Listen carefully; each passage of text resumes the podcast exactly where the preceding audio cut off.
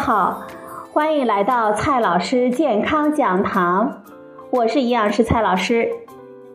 今天呢，蔡老师继续和朋友们讲营养、聊健康。今天我们聊的话题是：早上起床，我们该喝什么水？秋分刚过，虽说今年的夏季呢超级长。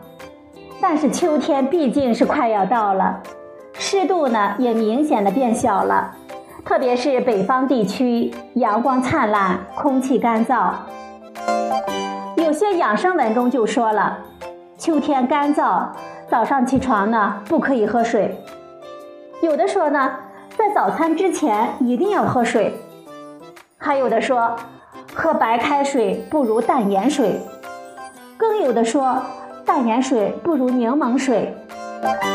哎呀，真纠结！这早上起来到底要不要喝水呢？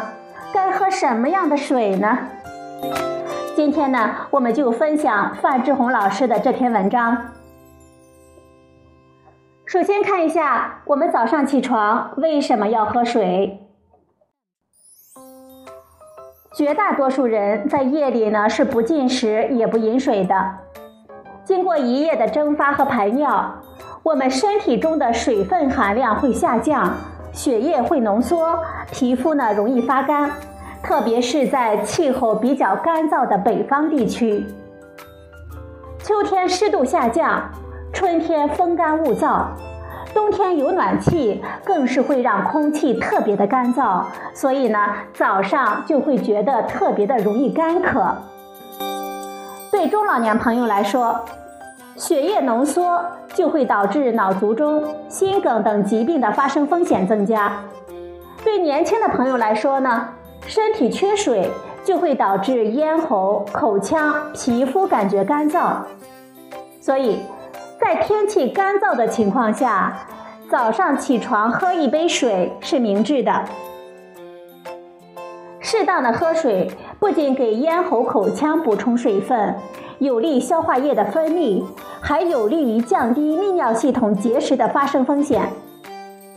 对肾结石及尿道结石患者来说，还有痛风和高尿酸血症的患者来说，为了减少发作的风险，晚上入睡前就要喝水，以便夜里排尿，避免长时间的尿液浓缩、血液浓缩，导致结石的生成和痛风的发作。早上起床之后呢，再马上喝水就更加的安全一些了。不过，早上的补水呢，不限于水本身，比如说喝粥了、喝豆浆、喝牛奶、喝馄饨汤、吃汤面等等，传统的做法都是早餐给我们身体补水的一部分。此外，我们提倡早起补水。主要还是因为我们身体夜间水分蒸发而缺水的缘故。如果生活环境中气候特别的湿润，我们身体呢并不缺水，甚至是喝了水之后感觉胃里不舒服，咣当咣当的有水声，那么我们就不必拘泥于必须早上起床之后喝一杯水的说法。早上的第一杯水。我们要注意四个不要。第一个不要，不要太甜。早上如果要喝蜂蜜水，一定要记得选择不易结晶的蜂蜜，而且调的呢非常的淡，刚刚能够感觉到甜味，大约百分之四的浓度就可以了。它的好处呢是比其他的饮品有利于减轻我们的干渴感。不结晶的蜂蜜中，除了有少量的葡萄糖和蔗糖，主要是富含果糖。果糖有非常强的保水保湿的能力，它是所有糖中最亲水的一种。室温的溶解度呢，高达每一百毫升三百七十四克。如果我们的身体处于干燥的环境中，早上起床的时候呢，口干舌燥，嗓子干痛。那么，喝白开水都不能解渴的情况下，就可以试一下蜂蜜水了。果糖吸收的速度比较慢，而且具有很强的吸附水分子的能力，所以蜂蜜水不像白开水那样二十多分钟就被我们全部吸收，而是可以把果糖分子所吸附的部分水分子一直带入我们肠道，所以对咽喉和胃肠道黏膜的滋润效果就更好一些了。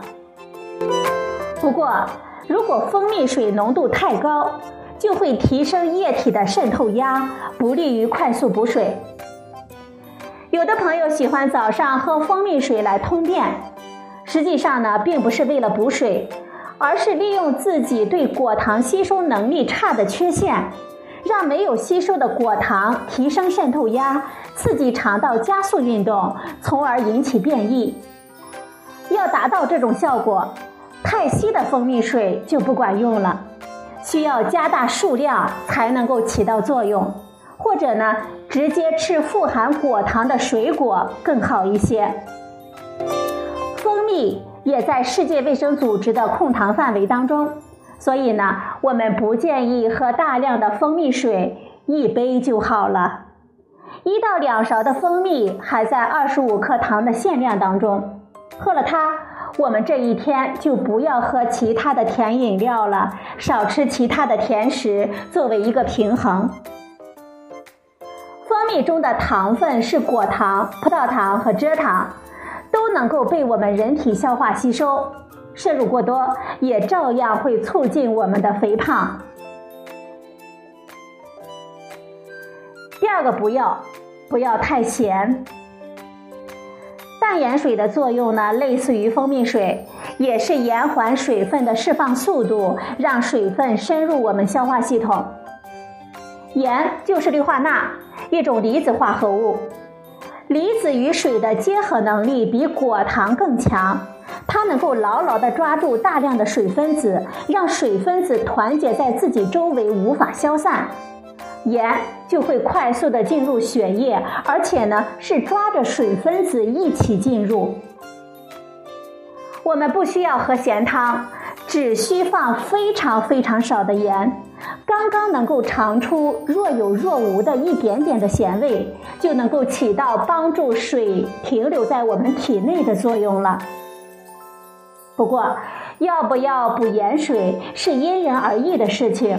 因为少量盐和少量糖的作用不一样，糖被我们人体吸收之后氧化供能，留下的只有水分，不增加肾脏的负担；盐则不能被我们人体氧化分解，多余的盐只能从肾脏排出，会增加肾脏的负担。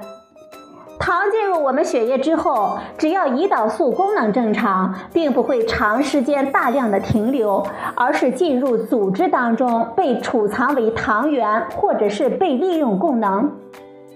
盐进入我们血液之后啊，则会升高血液的渗透压，引起组织中水分向血管转移，所以过多的盐会加剧组织缺水的情况。所以。血液中的盐分增加，就带来液体容量上升，增高血压。这对于高血压、糖尿病、肾病患者是极为不利的。由于早餐中我们通常都有咸味食物，所以人体早间并不会缺盐。鉴于我们中国大部分成年人日常膳食中盐的摄入量已经大大的超过了建议量，也就是六克。除非我们早上吃完全无盐的餐食，否则呢，我们不建议大部分人早上起床之后就喝一大杯的盐水来补充水分。如果朋友们呢一定要喝盐水，建议呢非常的淡，比如说只用百分之零点一到百分之零点二的盐，这样呢我们喝一杯两百毫升的盐水只会增加零点二到零点四克的盐。然后呢，我们在白天的饮食调味中适当的少盐，作为一种弥补。第三个不要，不要太酸。柠檬水是柠檬切片泡制的水，由于柠檬酸度很大，pH 值能够低到二点五，同时含有很多涩味的多酚类物质。略浓的柠檬水就会很酸涩，需要加糖或者是蜂蜜来平衡味道，这就引入了过高的热量。所谓健康的柠檬水，必须是淡柠檬水，也就是两薄片柠檬泡一千毫升水那种浓度。淡柠檬水只是给水增加了一点点的酸味和香气，热量呢低到可以忽略，也几乎不含有钠盐，所以呢它无害健康。微量的酸涩味有利于缓解我们的干渴感觉，而极低的渗透压和白开水一样，有利于水分快速的进入我们人体。微量的柠檬酸不会伤胃。同时呢，柠檬酸和钾离子的配合还有利于降低尿液的酸度，预防肾结石的发生，也有利于预防痛风的发作。浓的柠檬水不仅需要加糖，而且还含有比较多的柠檬酸，胃病的人啊就会感觉不适了，所以呢，不建议用来补水。淡柠檬水可以用热水来泡。不影响营养价值，但是热饮的时候，酸涩的味道会略浓一些。这是因为在温度比较高的时候，这些物质和我们味蕾的作用会加强。热水泡过之后，等凉下来再喝。柠檬皮中的香气物质会在加热的时候更多的进入到水中，而放凉之后，酸涩的味感就会减轻。整体的口味感就会更加的美好了。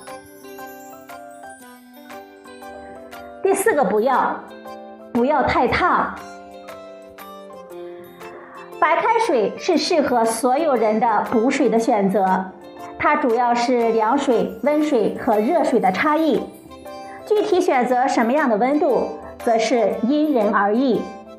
哪一种水温令我们感觉身体舒服，我们就选择哪一种温度。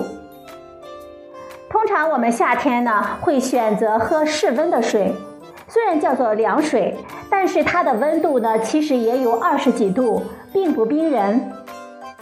有些体弱患者或者是怕冷的，一年四季呢都会喜欢喝高于我们体温的水，当然呢完全没有问题。传统养生说，食物和饮水要寒不冰齿，热不着唇。